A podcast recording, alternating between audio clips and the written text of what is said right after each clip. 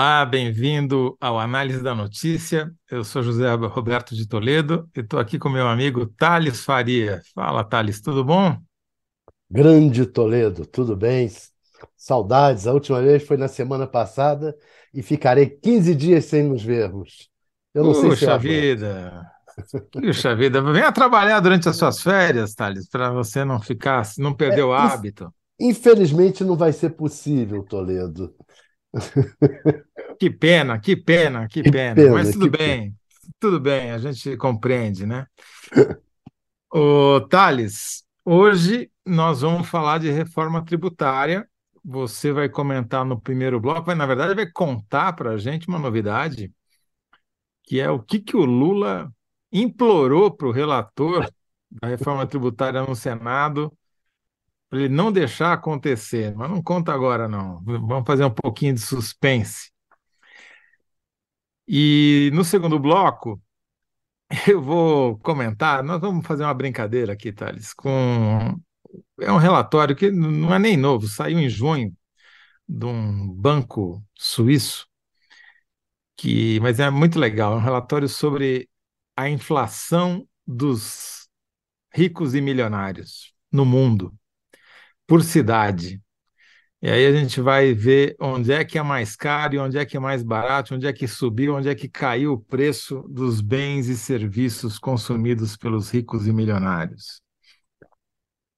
E no terceiro bloco, a gente vai conversar com uma especialista, uma consultora internacional, a Melina Rocha, especializada em IVA, esse imposto de valor agregado sobre o consumo, e a gente vai conversar com ela sobre. A gente já falou bastante sobre as benesses e tudo que melhorou com a reforma tributária que foi aprovada na Câmara, mas dessa vez a gente vai falar dos jabutis, aquilo que foi contrabandeado para o texto, que está aprovado e que quem, talvez, quem sabe, você até vai contar isso no primeiro bloco, o Senado deu uma melhorada, suprimindo algumas, alguns desses contrabandos ou jabutis que estão nas forquilhas dos textos constitucional que foi aprovado na Câmara.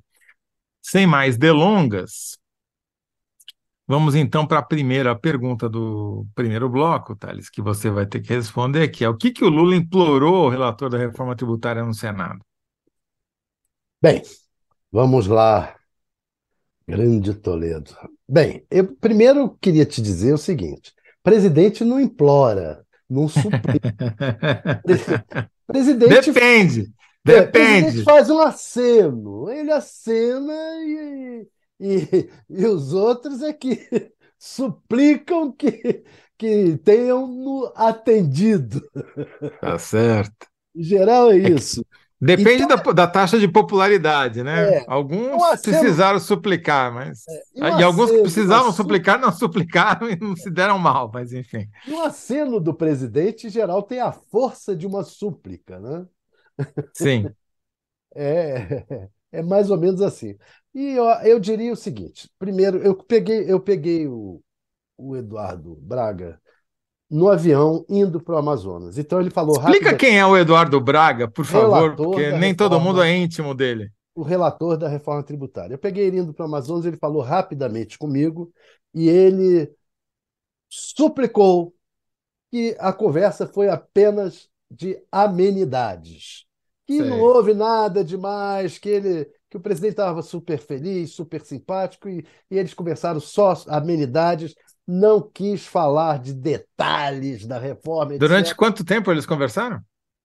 Ele não falou, não tive tempo de perguntar uhum. isso aí, mas ele disse que foi uma excelente conversa. Ele estava muito feliz. Só que não me deu detalhes. Eu tive, eu fui obrigado a ir atrás dos detalhes por outras vias, né? é. mas pelo pessoal do governo. O que, o que eu sei por outras vias é que o, o presidente está muito preocupado com duas coisas. Primeira coisa é que a briga entre o Arthur Lira e o Renan Calheiros não contamine a votação da reforma tributária no Senado. Então, explica por que, que, que é essa briga, por que, que eles brigam. É, eles brigam é, é Alagoas, né? É o controle da política alagoana. O Arthur Lira é um arquirrival do Renan em Alagoas. Se bem que isso daí, de rival, é o seguinte: o Collor já foi arqui-amigo do Renan e depois arquirrival, e agora arquirrival, depois arqui-amigo de novo, depois arquirrival de novo.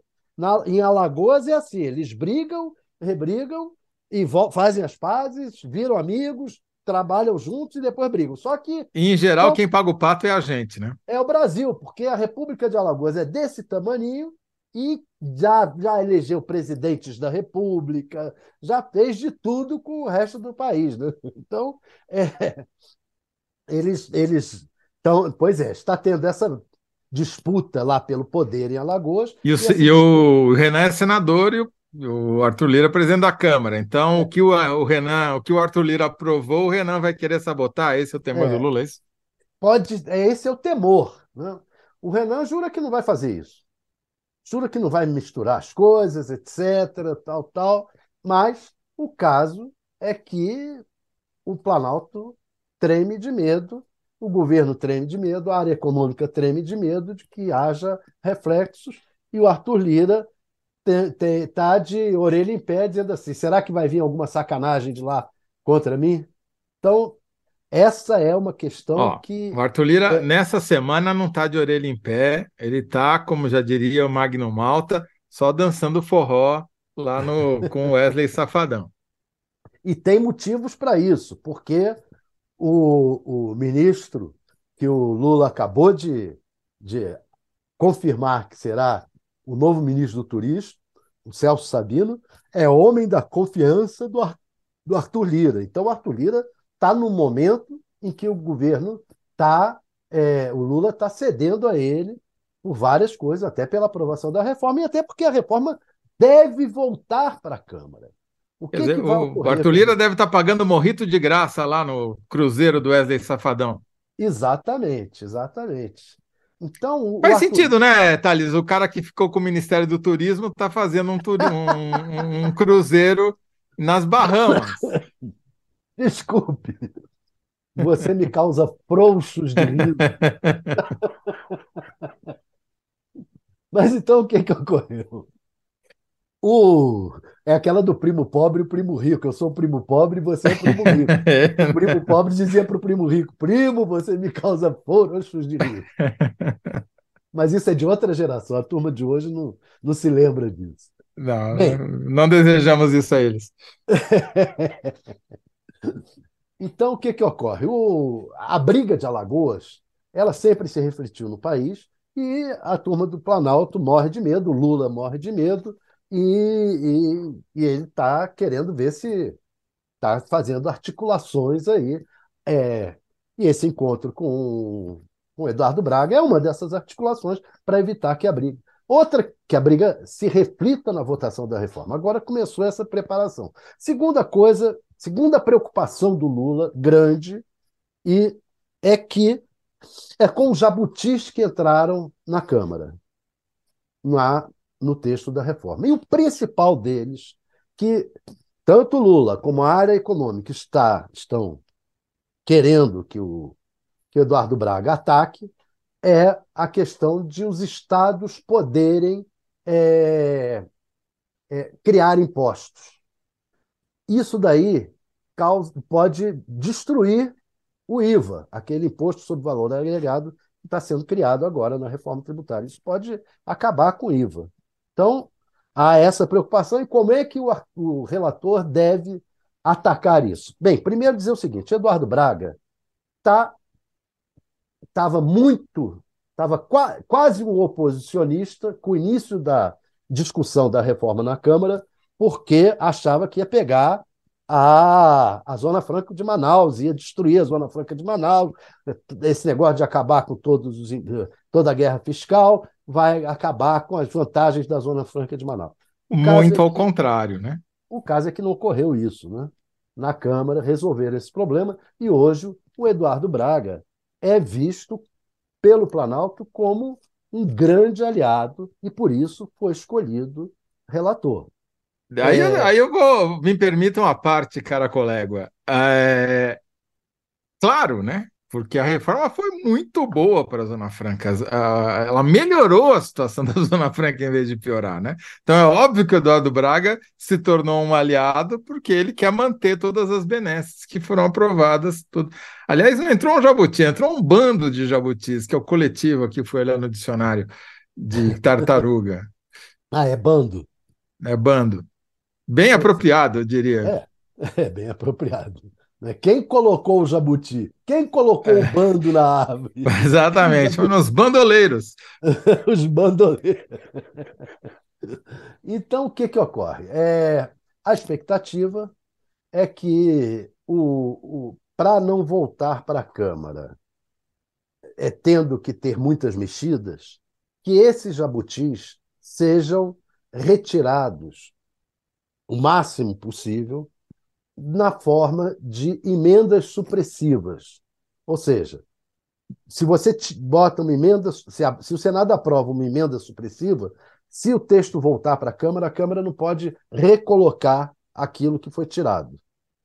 Isso é um, um dos está lá no regimento interno do Congresso. Então, o, a ideia é o Senado é, retirar o máximo possível por emendas supressivas, especialmente essa, esse jabuti do, do imposto dos impostos estaduais. Isso o Eduardo Braga já disse é, para os assessores, etc., que ele realmente está preocupado com isso também. Então é possível que ele faça uma emenda supressiva por aí. Não sei, vai ser ainda negociado com, com, com com os líderes, etc., com o MDB, o partido dele, ele é líder do MDB, e com os demais partidos. E os um outros. Dos... Agora, certamente hum. vá, vão haver mudanças, ele já disse que vão haver mudanças, essas mudanças vão fazer o texto voltar para a Câmara, e a Câmara vai mexer nas mudanças que não são é, emendas supressivas. Né? O governo trabalha com a, com a ideia de que dá tempo para uma nova mexida na Câmara. E aí eu volto àquilo que eu te disse. O Arthur Lira continua importante. Porque vai mexer na Câmara e o Arthur Lira vai continuar Sim. importante. Não é à toa que o Lula está agora tratando da mexida ministerial. Por quê? Porque o Arthur Lira é o centrão, é o PP. Acabou de ganhar um ministro, que é o ministro do Turismo, mas que ele não bota muito na conta dele. Isso é da conta do União Brasil. União Brasil, que saiu a outra e ganhou. O Centrão trabalha assim, nada, é, nada é meu. nada é meu. União Brasil, por sua vez, diz assim: não, eu tenho três ministros, mas eu não sou governo, eu não sou da base do governo. É a política quântica, está em todos os lugares ao mesmo tempo. Exatamente. Então agora o Lula está fazendo essa mágica da, da, do ajuste, eles não chamam de reforma ministerial, né? Até porque eu acredito que o Lula consiga não fazer uma reforma, vai fazer um, um ajuste, mudar. Um puxadinho. É, três, três ou quatro peças no máximo, e, e o, mais, o, o mais possível peças é, periféricas e não centrais. Né? Uhum, entendi. Para agradar o Arthur Lira, o PP, agora e no segundo semestre. Perfeito. Ô, Thales, a gente vai, vai continuar falando desse mesmo assunto nos três blocos. Então, no segundo bloco, nós vamos falar, inclusive, de uma coisa que é de, de interesse direto do relator no Senado, do Eduardo Braga, que é curioso, mas eu vou fazer suspense aqui. A pergunta, recapitulando, que você tem que responder é o que, que o Lula implorou, o relator da reforma tributária, que você já falou que ele não implorou nada, mas enfim, você vai pensando aí nos 75 caracteres que eu vou ler aqui o que, que os nossos ouvintes, os nossos analyzers, já responderam aqui no nosso chat. Né? Então, o Danilo Sotero Rogério, que em 90% dos programas é o primeiro a se manifestar, escreveu o seguinte que, que ele pediu? O que o Lula pediu? Não mude para deixar como está. Ah, deu uma citação de Lampedusa aqui. Lucélia Lima. Lula diz: toma que o filho é teu, sendo o pai que banca, mas não põe o nome no registro. O pessoal está criativo hoje. É. A Margarida von Schwenk, outra contumaz colaboradora do, análise. Boa noite, caros. Deixar o texto mais redondo, sem tantas exceções que foram incluídas na etapa votada pela Câmara. É, é uma boa síntese essa. Ela está. Essa tá, tá, tá, sintonizada aqui a séria. Margarida. É uma síntese é. séria. É. Renato Macedo, fazer um relatório que não fosse polêmico para a proposta ser aprovada. Também é. acertou aqui. Rebeca Vidali implorou para que mudasse tudo o que fosse preciso, desde que não mudasse nada. o pessoal está lendo muito José Tomás de Lampedusa aqui, viu? O príncipe de Falconeri está fazendo sucesso no Hoje Não. Rosiane Arroxo, também nossa colaboradora. Boa noite para os docinhos de coco.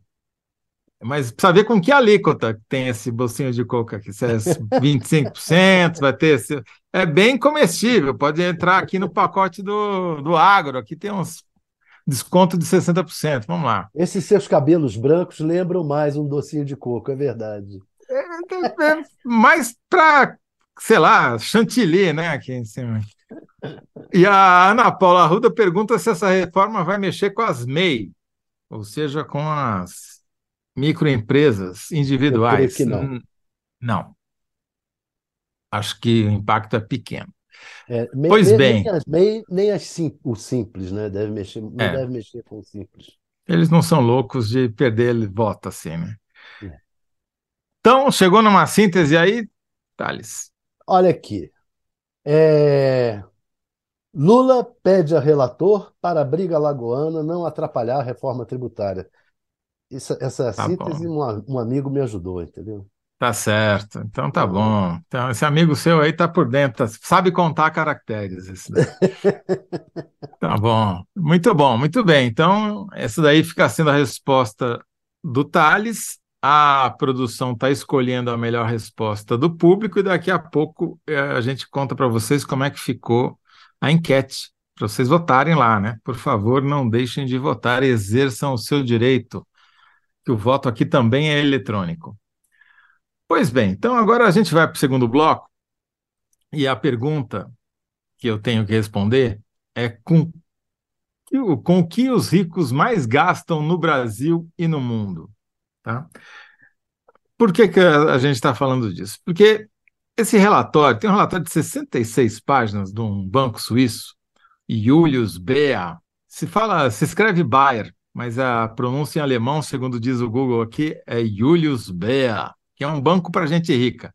A gente não consegue abrir conta lá, não, viu, Thales?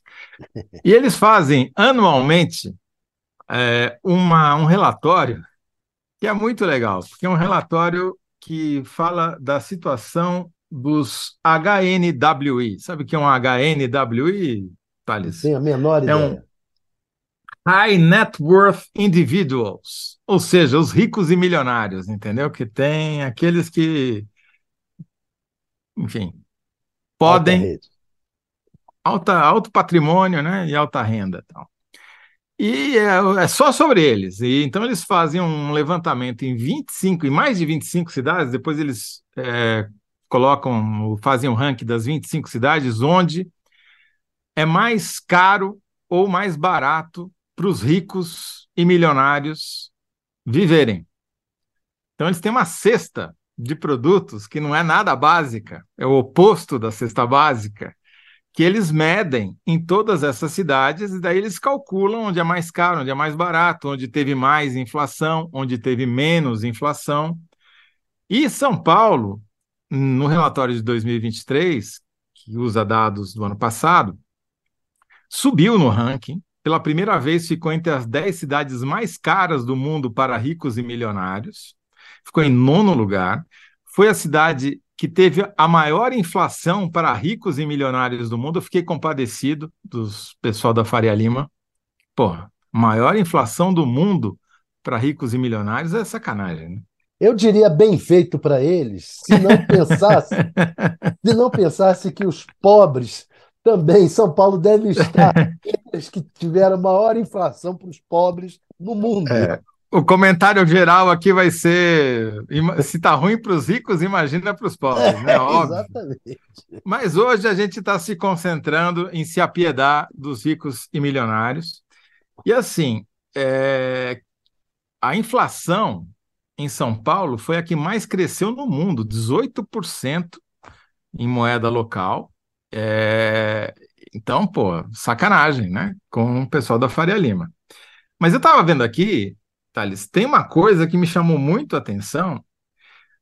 A cesta nada básica dos ricos e milionários, São Paulo tem um, dois, três, quatro, cinco, seis, é campeã em sete itens. Tem sete coisas na cesta. Nenhuma cidade tem mais, é campeã em mais itens, como a coisa mais cara do mundo, do que São Paulo. Veja bem. São Paulo, você quer comprar, você é rico, quer comprar um relógio? O pior lugar do mundo para você comprar relógio é em São Paulo.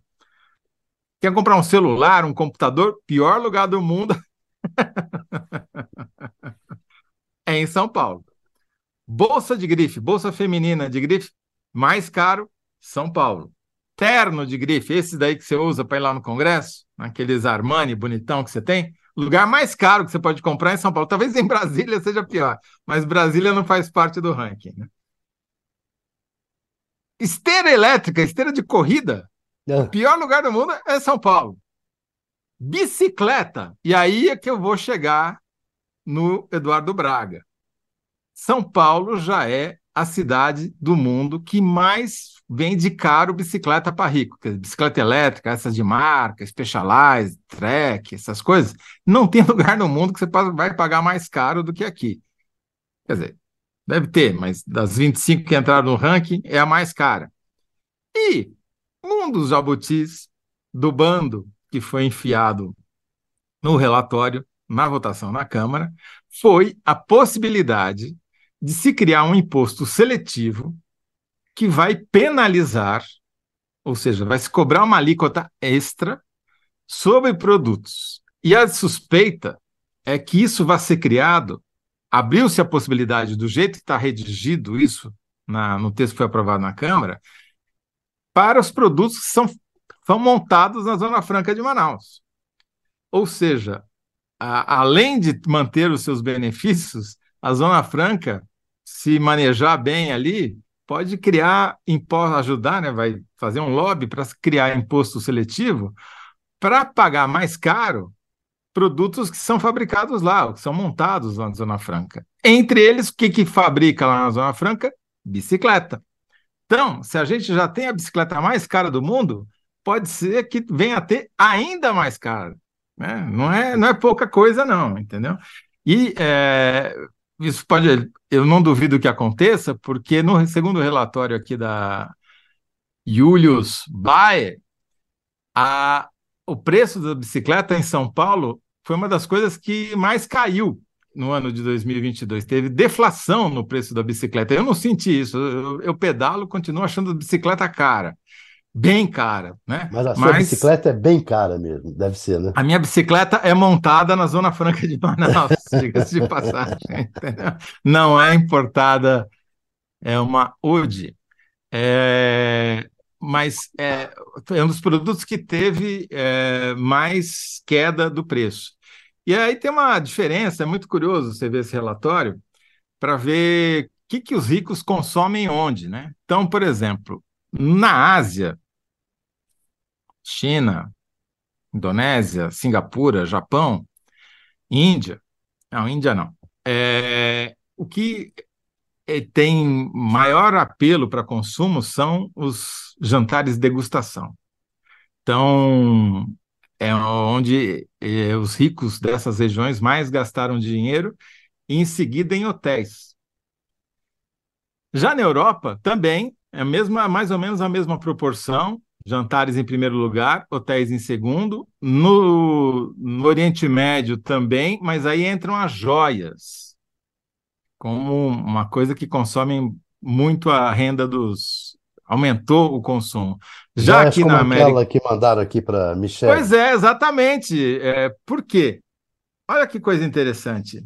Se você quiser comprar joias, você não vai comprar em São Paulo, porque é o segundo lugar mais caro do mundo para você comprar joias. Então é, é, é, compreensível. Agora eu entendi por que, que os emirs, os sheiks árabes estavam mandando joia de presente para a família Bolsonaro. Para a família Bolsonaro, não, né? para o governo brasileiro e a família Bolsonaro estava se apropriando indevidamente dessas joias, porque é muito mais barato comprar lá. Aliás, se comprar em Mumbai, aí então é o lugar mais barato do mundo se você quiser comprar. Vou dar uma dica depois no final aqui de onde comprar as coisas baratas se você for rico ou milionário. Tá? Bom, é...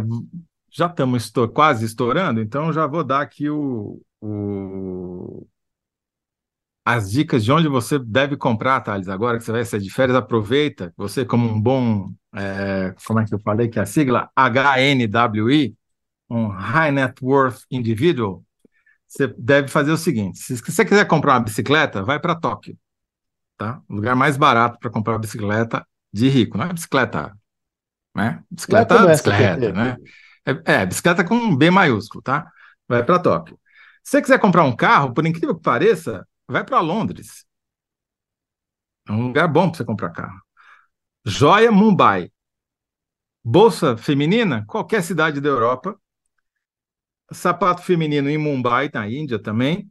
Terno, você que usa todo dia, vai para Joanesburgo, que é o lugar mais barato para você comprar.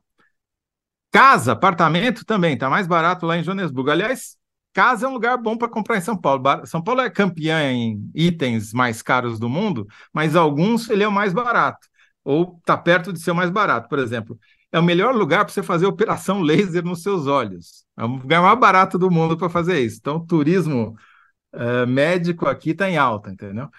O uh, que mais? Você bebe o quê? Vinho ou uísque? Eu prefiro vinho.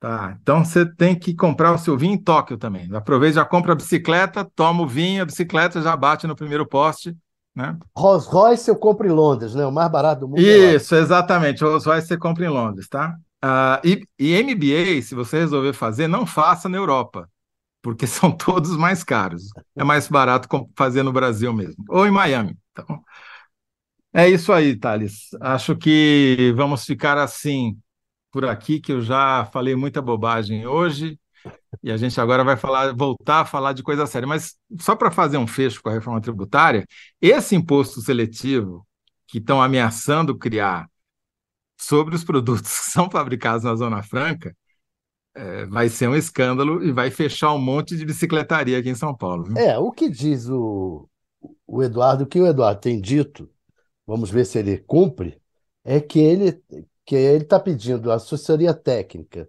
do Ministério da, da Fazenda e do Tribunal de Contas da União, ele teve hoje com o Bruno Dantas, para é, tentar é, estabelecer um teto para as alíquotas de imposto e que, esse, e que essas e acabar com essas diferenças, com essas exceções é, como essa da Zona Franca de Manaus, como dos estados, etc. Acabar com essas exceções novas, essa, essa que você está uhum. falando, né?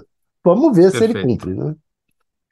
A minha síntese que eu preciso fazer para mim mesmo é, é, ricos aproveitaram o fim da pandemia e se empanturraram em jantares degustação. Foi o que mais cresceu no mundo inteiro no ano de 2022 para o consumo dos. Eu adorei essa sigla HNWI. Agora você tem que explicar. HNWI para você agora. Você tem que explicar para quem não é rico o que é um jantar degustação. Que só jantar você degustação conhece é aquele... profundamente. Sim, muito. Frequento diariamente os jantares de degustação, né? Você sabe.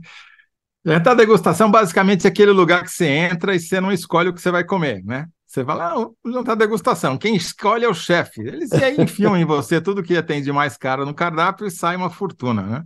É. Aí você vai ter que lavar prato no final para pagar a conta. Mas enfim, isso é um jantar de degustação para nós. Combinando os outros... com os vinhos, naturalmente. Que são Sim, harmonizando. No, harmonizar. O, o, verbo é, é mais ou menos o que o Lula pediu para o Eduardo Braga fazer né, no Senado com a, a harmonizar o Arthur Lira com o Renan Calheiros, entendeu? É, dá um título bom esse também. Chega de bobagem aqui, tá? chega, vamos, vamos falar de coisa séria, que a, a Melina já está aqui nos esperando. Melina Rocha, tudo bem, Melina? Como Oi, vai? Tudo bem, tudo bem, tudo certo. Obrigada pelo convite de estar aqui com você. Obrigado pra, por ter aceitado correr esse risco aqui conosco. A Melina, é, você está no Canadá, é isso? Isso, eu moro no Canadá. e ela é a consultora internacional sobre IVA, o Imposto sobre Valor Agregado, que é isso que o Brasil está tentando, com um atraso aí de o quê? 50 anos, Melina, adotar junto com os outros mais de 170 países que já adotaram antes da gente, não é isso?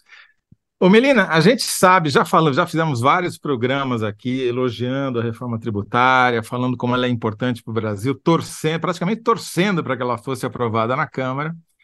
Só que hoje a gente ficou, é, resolveu fazer um programa sobre jabutis, sobre tudo aquilo que foi contrabandeado de última hora no texto que foi aprovado na Câmara. E então a pergunta que a gente vai fazer para você é quais jabutis você acha que o Senado deveria tentar derrubar da árvore que a Câmara, onde a, a, Câmara os colocou, né?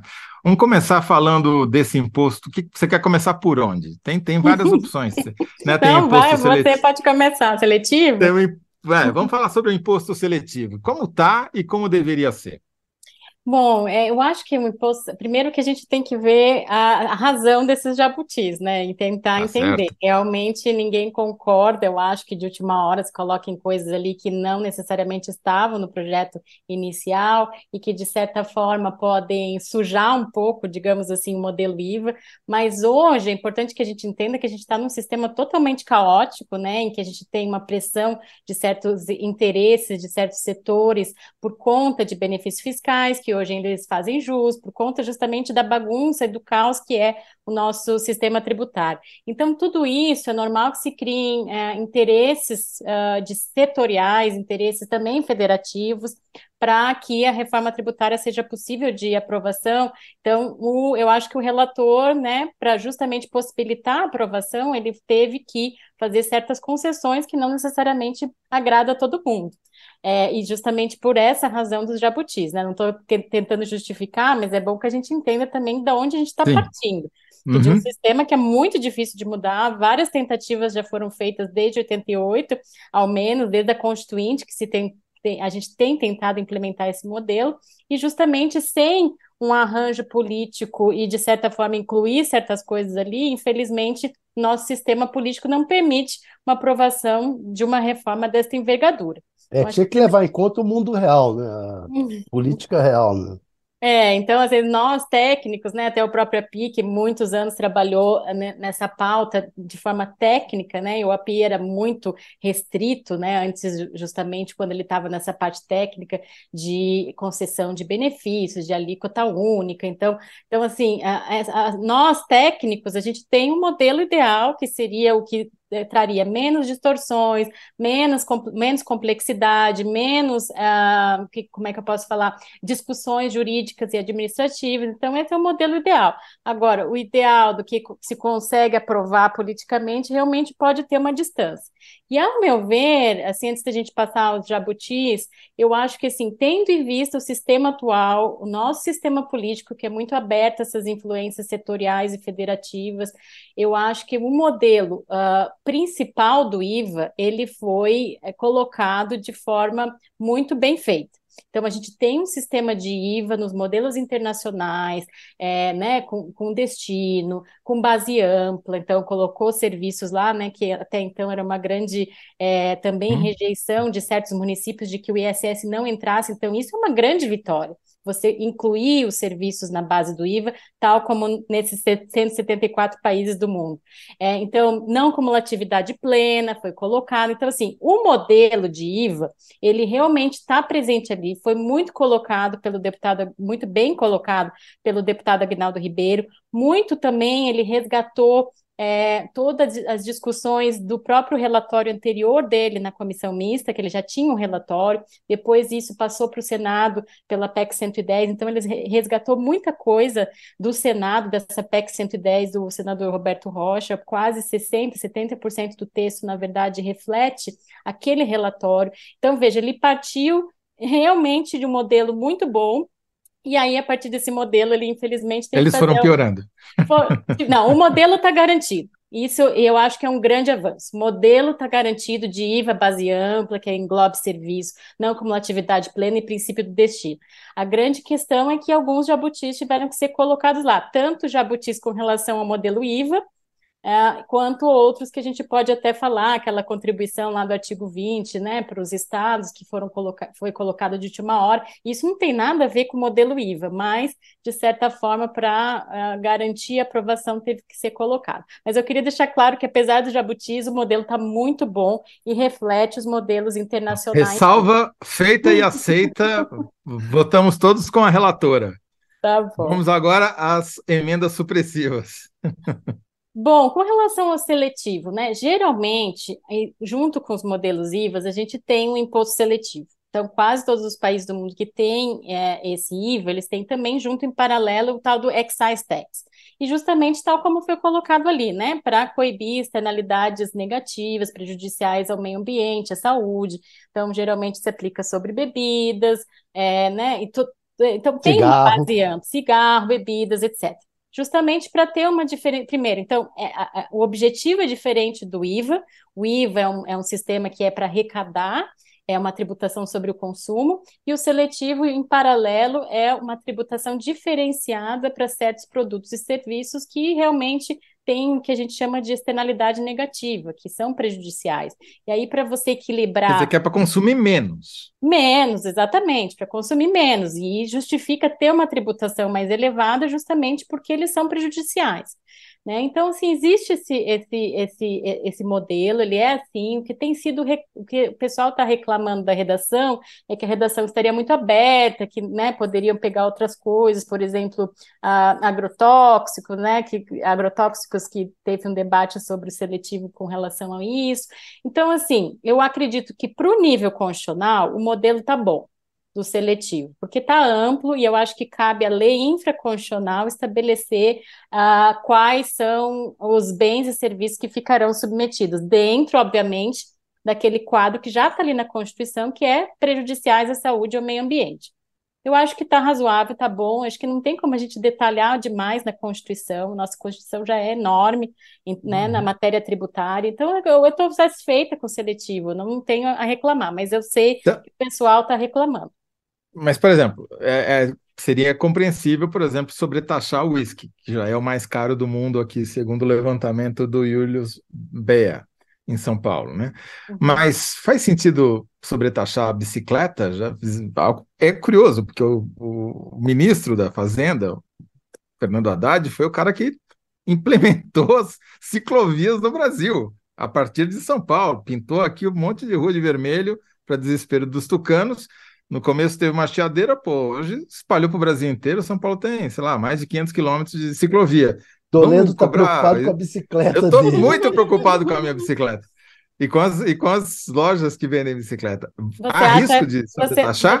Você está falando da questão de usar o seletivo para a Zona Franca Isso. de Manaus. Isso é uma outra discussão. Então, tem realmente o seletivo, né? Que vai ser aplicado em geral só para certos produtos. É verdade que para possibilitar a extinção do IPI, que é hoje o diferencial da Zona Franca de Manaus, o principal diferencial é que tem o IPI fora e não tem IPI dentro para aqueles serviços. Então, vocês têm acompanhado no último governo que o governo tentou baixar o IPI, as alíquotas, reduzir para zero, houve uma chiadeira, uma gritaria da Zona Franca de Manaus. Então, assim, eu acho que foi a solução primeiro para extinguir o IPI, o IPI vai ser extinto a partir de 2033, é, e aí, para manter, de certa forma, esse diferencial da Zona Franca de Manaus. E aí, de novo, né, a questão política e o peso da Zona Franca de Manaus é, na Câmara e no Senado é muito grande. Então, simplesmente extinguir esse benefício, extinguir a Zona Franca de Manaus com a reforma tributária, eu acho, e sem ter nenhum plano para substituir, é muito complicado.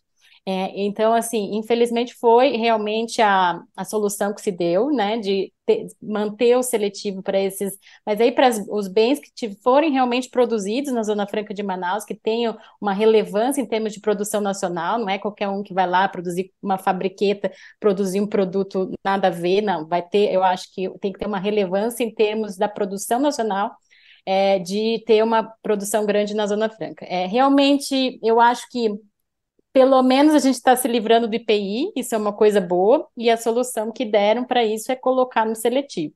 Né? Mas não é o ideal, o ideal seria o seletivo realmente só para as coisas que estão ali previstas na norma geral. Bom, então, beleza, seletivo está explicado, tem uma justificativa, tem um motivo, é polêmico, mas, e como relator é de Manaus, acho improvável que ele suprima o seletivo que beneficia a Zona Franca de Manaus, né? Vamos agora, tal, vamos falar do imposto que essa possibilidade que foi enfiada lá no apagar das luzes de estados criarem um outro imposto que não está previsto? É, realmente é complicado, né? Porque, bom, nós temos então esses estados que têm esses fundos, né? Que em contrapartida certos benefícios fiscais, então essas empresas contribuem para esses fundos, e aí realmente no artigo 20 lá foi criada essa nova contribuição e aí é uma contribuição na origem, né, onde está localizado justamente a produção desses produtos, e aí é, potencialmente poderia inclusive é, tributar a exportação, que é algo muito, muito ruim para o país, para a competitividade dos produtos brasileiros. Então, realmente foi um jabuti ali que foi colocado e... Dá um exemplo concreto de como ele pode ser mal usado, esse novo imposto. Na verdade, como assim, é uma contribuição de saída, né? Então, tudo que sai vai ter uma do Estado, seja para outro Estado, né? Então, assim, uma fábrica está é, exportando de um Estado para outro. Na verdade, é uma, dentro do Brasil, mas indo para outro Estado. Isso pode ser tributado, ou seja, vai, pode potencialmente aumentar os produtos no destino por conta dessa contribuição. E exportado para fora do país também, né? Então, assim, é, geralmente, tributação na origem, ela não é boa, tanto que nosso sistema agora está sendo tá migrando de um sistema na origem, pelo ICMS e ISS, para o sistema no destino do IVA.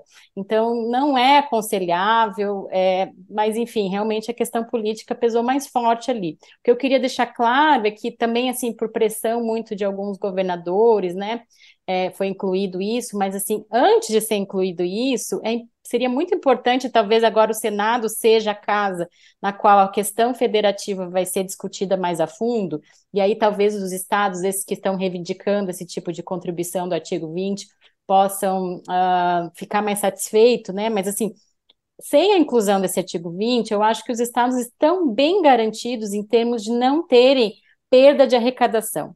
Por quê? Primeiro que a gente vai ter um fundo de desenvolvimento regional. E eu acho que é, essa discussão em torno do Fundo de Desenvolvimento Regional vai ser muito forte no Senado.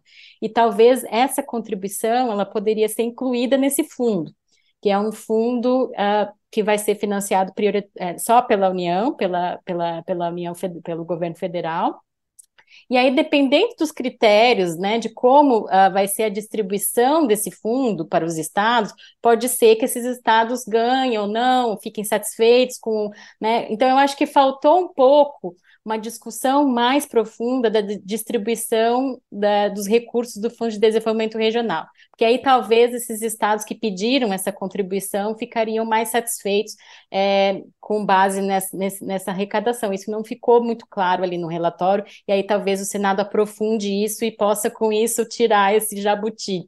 É, eu acho que isso é uma, é uma questão. A outra questão da transição, a própria transição longa tem uma transição de 50 anos federativa. O que, que, é essa transição de 50 anos? Que ela não afeta em nada os contribuintes, ela realmente é uma transição da arrecadação que é hoje na origem para o destino ao longo de 50 anos. Essa transição longa, ela foi pensada e é necessária justamente para mitigar os efeitos dessa redistribuição de receitas da origem para o destino. De forma que, uh, com o passar do tempo, né, e com os efeitos positivos da reforma no crescimento econômico, né, então a gente vai ter mais demanda, mais arrecadação. Então, isso, ao fim dos 50 anos, há vários estudos feitos aí por economistas, Sérgio Gobetti, por exemplo, do IPEA, mostram que, ao final de 50 anos, nenhum estado perde, nenhum estado perde na arrecadação. Junto com isso, a gente tem um seguro-receita de 3% da receita do IBS, que é justamente para assegurar que os estados que vão ter maior redução na participação da arrecadação vão receber também esse seguro-receita. Então, eu acho que talvez tenha faltado um pouco assim de ver os cálculos, de ver que realmente, né, deles se assegurarem que eles não vão perder, principalmente os estados que são de destino hoje, né? Porque eu estou entendendo, então, Melina, é, foi mais um seguro, um resseguro, né? Porque já tinha um seguro, eles criaram um seguro em cima do seguro, para que se der alguma coisa errada, a gente cria essa contribuição aqui. Até porque eu, eu não entendo muito a lógica de um Estado criar uma contribuição, ele vai exportar indústria, na verdade, né? vai afastar as indústrias, não os produtos. É, exatamente, porque é justamente sobre as indústrias que estão fabricando produtos ali na, no território deles. Então, mas bom, infelizmente isso foi incluído. Eu acredito que há espaço para o Senado discutir um pouco mais dentro uhum. do IVA essas como eu falei, essas, esses fundos, essa transição, o seguro-receita, para assegurar que os estados não vão perder e deixar eles mais confortáveis para não criarem essa contribuição aí que foi inserida. O Thales está se coçando ali para perguntar sobre as exceções que foram também em bando, né? que foram criadas. E vou começar pela. O que você acha, Thales? Começamos pela bancada da bala ou pela bancada da Bíblia? Pelas exceções para as igrejas ou exceção para o agro? Começar pelas igrejas que é. Para as igrejas é, é maior a exceção. Né? É, mas é, é uma exceção só. No agro tem uma lista interminável, né? É, que, que, qual a consequência disso, é, da, da exceção para como é que é? Entidades religiosas, templos de qualquer culto, incluindo suas organizações assistenciais e beneficentes? Bom, eu acho que realmente essa questão da imunidade, é, as PECs, tanto a 45 quanto a 110, em nenhum momento queriam mexer com imunidade, né? Eu acho que, assim, no máximo, ampliar a imunidade do livro, que hoje é só para imposto, para contribuição para a CBS, eu acho que talvez isso talvez estava no radar. Agora, realmente ampliar outro, outros tipos de imunidade é, não estava no radar e não estavam previstas originalmente nenhuma das PECs é, eu acredito que realmente, que eu posso falar, alargou realmente, de certa forma, tem um potencial de alargar algo que elas não têm agora, né, as, as entidades religiosas, e, de novo, é o que eu posso falar, assim, não é o ideal, nesse alargamento de benefícios fiscais, mas foi o que foi possível politicamente, né, não sei se é alguma negociação. É mais do que elas já têm hoje, não? Eu acho que estende para as entidades a ela, elas relacionadas. Acho que o texto alargou um pouquinho ah, para não só para as igrejas em si, mas ah, as entidades mantidas né, por, pelas igrejas. Então, mas não sei se até que ponto, eu não cheguei a analisar até que ponto alarga mesmo, porque talvez muitas dessas entidades já fazem jus atualmente a, a um certo benefício ou imunidade por serem entidades sem fins lucrativos, etc. É, eu não cheguei a analisar a fundo especificamente se vai ter um grande alargamento ou não, mas certamente mudaram um pouco a redação para uh, incluir, ou ao menos dar mais segurança jurídica para outras entidades que não estavam ali expressamente incluídas. E daí tem a alíquota com desconto, né? Já conseguiram aumentar, o desconto inicial era de metade da alíquota, né? Um desconto de 50% da alíquota, né? Iam cobrar só metade do valor. Se for 25, iam cobrar 12,5, mas agora já não é, aumentou para 60% de desconto. É. E é uma conversa de talvez aumente para 80. É não, tomara que não. Isso é. permite também que o pastor bote na igreja dele um monte de entidades dele, né? Sim. Que vão passar a ser é, eu... eu... acho que a gente, os pastores aqui de São Paulo deviam começar a montar entidades para bicicleta também, né? Vamos fazer, promover o ciclismo aqui. Eu acho que a lei complementar pode, se isso passar no Senado, a lei complementar pode, de certa forma, como hoje já cria o nosso Código Tributário Nacional, tem regras lá para justamente fazer jus à imunidade, né? Em termos próprios, por exemplo, assim, não, não para entidades eh, de igreja, mas com relação a entidades uh, sem fins lucrativos, por exemplo, tem uma série de critérios lá para fazer jus realmente à imunidade. Talvez a lei complementar possa delimitar um pouco com base em critérios, para não ocorrer justamente essa questão de abrir um monte de entidade ligada à igreja. Então, eu acredito que é possível, mas realmente teve um alargamento, sim. Agora, essa alíquota aí de, de, com desconto de 60%, ela era originalmente para beneficiar os produtos agrícolas ali da cesta básica, para né, deixar o alimento dos pobres mais barato, sem, sem tanto imposto. Só que na lista já estão transporte coletivo rodoviário, ferroviário e hidroviário, sendo que tiraram o termo público. Então basta ser coletivo, não precisa ser público, o que é uma definição ampla e contraditória produtos aquícolas e bens e serviços relacionados à segurança e soberania nacional, segurança da informação e segurança cibernética. É amplo, né? É, É bem amplo, realmente. Eu também não sei aqui que, que né, assim, te, teve um movimento. Dá, também outra coisa para a gente pensar. Realmente você tem razão que antes desse último relatório ali na votação, o relatório do deputado Aguinaldo Ribeiro, que eu acho que foi apresentado uma ou duas semanas antes da votação, só colocava ali, primeiro era 50% e colocava saúde, educação, é, colocava transporte coletivo e a cesta básica, né? É, e aí agora a gente teve essa, primeiro, um alargamento para uma redução de 60%, então será 40% da alíquota padrão. E, e aí, o que, que aconteceu logo antes da votação, naquela semana? Não sei se vocês se lembram que teve uma, bastante discussão sobre o aumento da cesta básica, né? Teve um estudo da Abras falando que aumentar, ia aumentar a carga tributária de 60%, até e o Bernardo... zerou. O Bernardo Api, é, o Bernardo Api teve até que vir ao debate é, explicando que o cálculo estava errado, que não levava em consideração os resíduos tributários, e realmente estava errado, era um cálculo totalmente furado, né? Eu cheguei a ver, conversei com alguns economistas e era totalmente furado.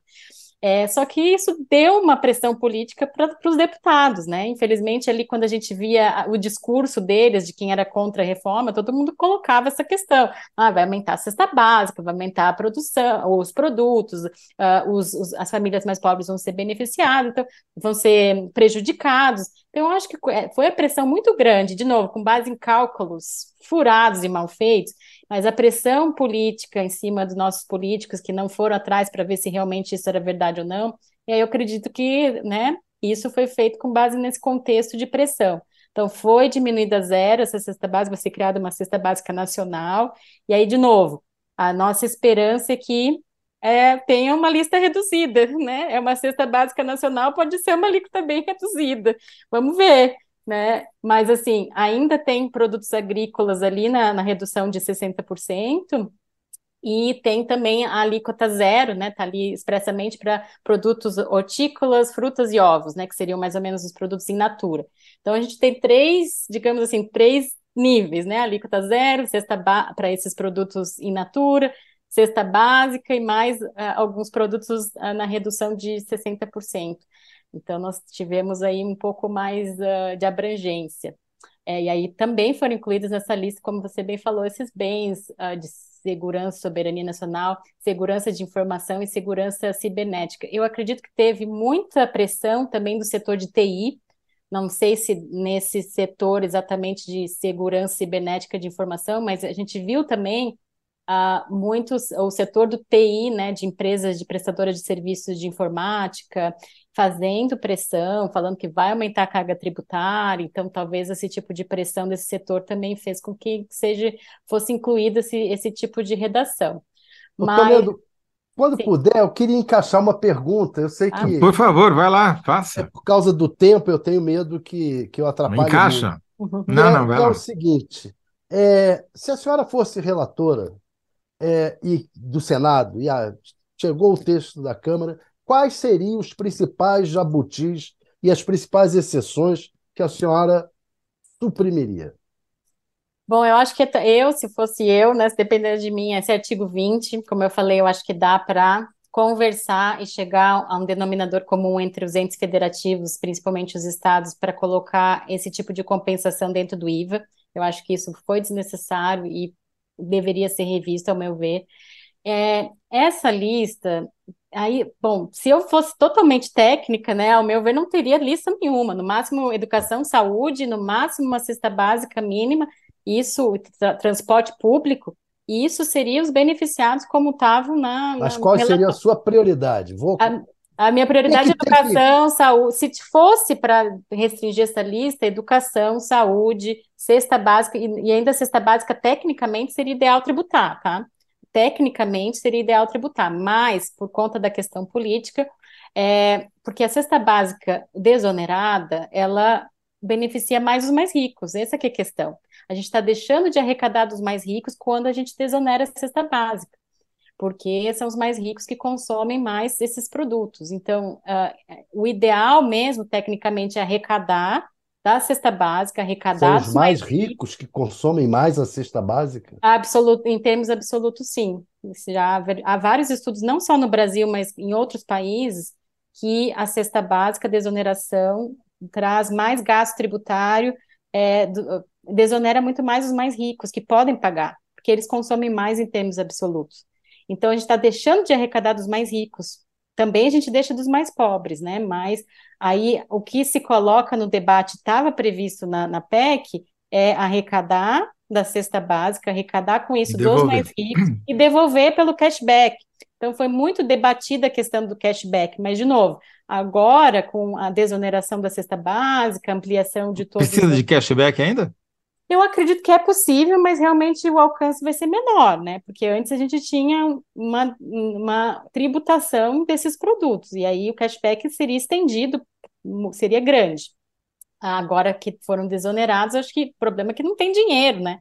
Se a gente colocar, se a gente desonerar a cesta básica e ainda der cashback, a alíquota do imposto vai nas alturas.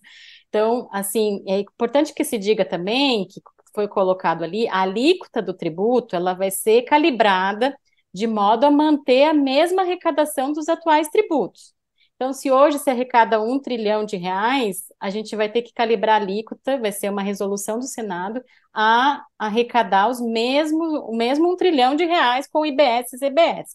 Então, é importante que se diga isso, quanto mais benefício for dado e ampliada essa lista, maior vai ser a alíquota padrão, porque a gente tem que chegar a um trilhão de reais, digamos assim, né? Eu estou chutando, eu acho que é, quase chega a um trilhão uh, de reais, mas né? É... Isso é a frase mais importante, desculpa te interromper, mas é, sem dúvida nenhuma que eu acho que as pessoas talvez não tenham entendido certamente quem votou no, no, não entendeu ou não quis entender. É isso, tem que chegar num valor que já está pré-fixado, que é quanto se arrecada hoje. Vamos, vamos, supor que seja esse um trilhão. Se você, em vez de uma exceção, abre 10, a alíquota que seria de 25 precisa ser 30. E daí todo mundo vai pagar mais caro.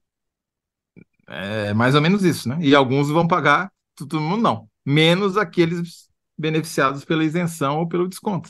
É, é a, a, meia entrada, né? É meia entrada, mas é o preço do valor. Todo mundo ganha meia entrada, mas o valor. Então, é, que, é exatamente isso. Então, a gente tem que ver a consequência, quanto que cada uma dessas linhas que foram incluídas ali com benefício custam em termos uh, de gasto tributário e quanto isso vai uh, refletir na alíquota padrão que vai. Sob esse aspecto, então, diminuir a lista de exceções seria mais importante até do que acabar com esse, a possibilidade desse novo imposto estadual, que a gente não sabe nem se vai ser implementado ou não.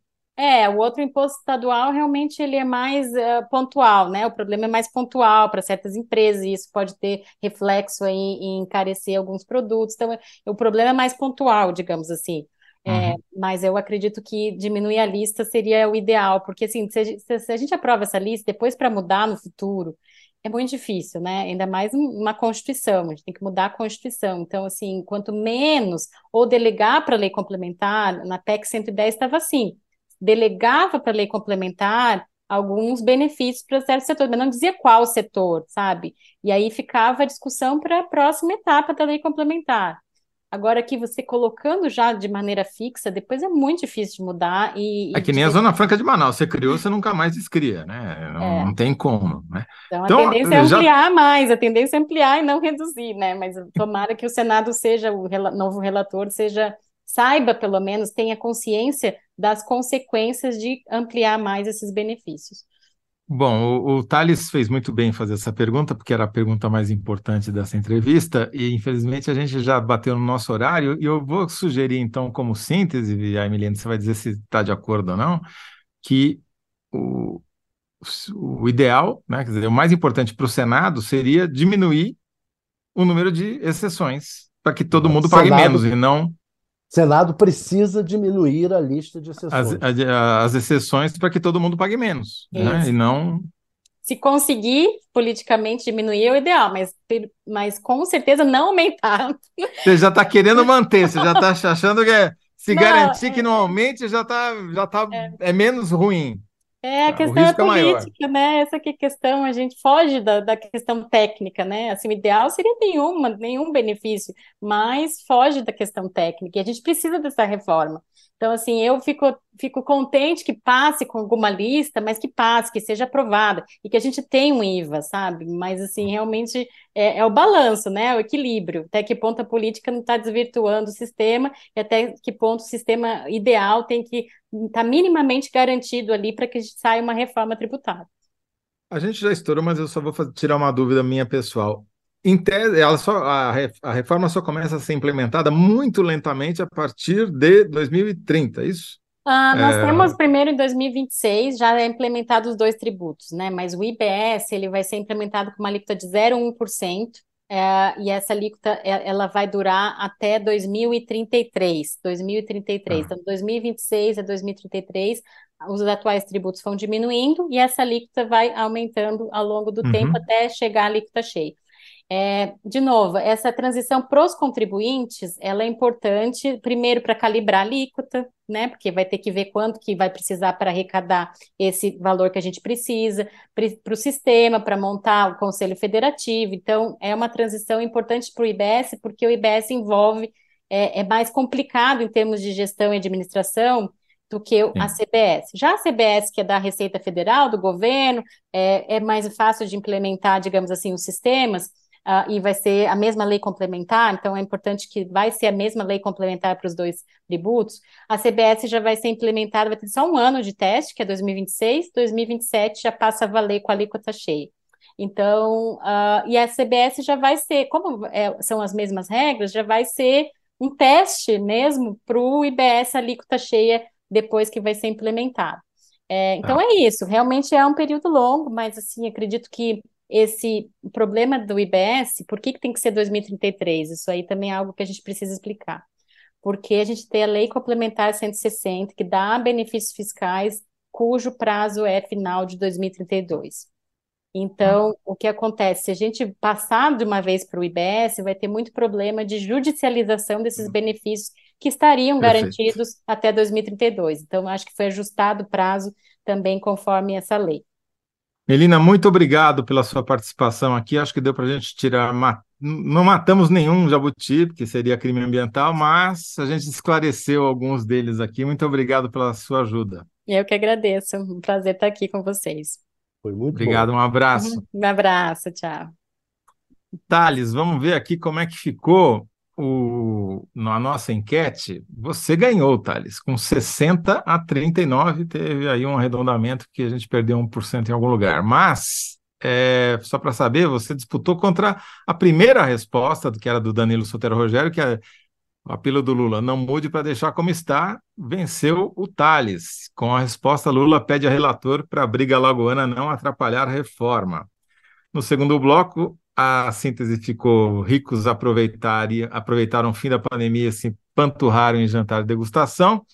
E no terceiro bloco, a síntese é Senado deveria diminuir lista de exceções para todos pagar, para que todos paguem menos.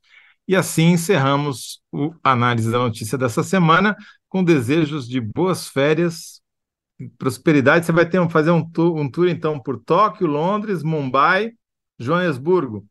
Isso consumindo esses produtos da cesta Isso, básica. Da cesta básica dos HW. É, exatamente, HNWI. Tá certo? E prometo trazer uma bicicleta para você da Zona Por favor. Por favor. Muito obrigado, Thales. Boa viagem para você. Boas férias. Um abração. Tchau, tchau para quem nos assiste aqui.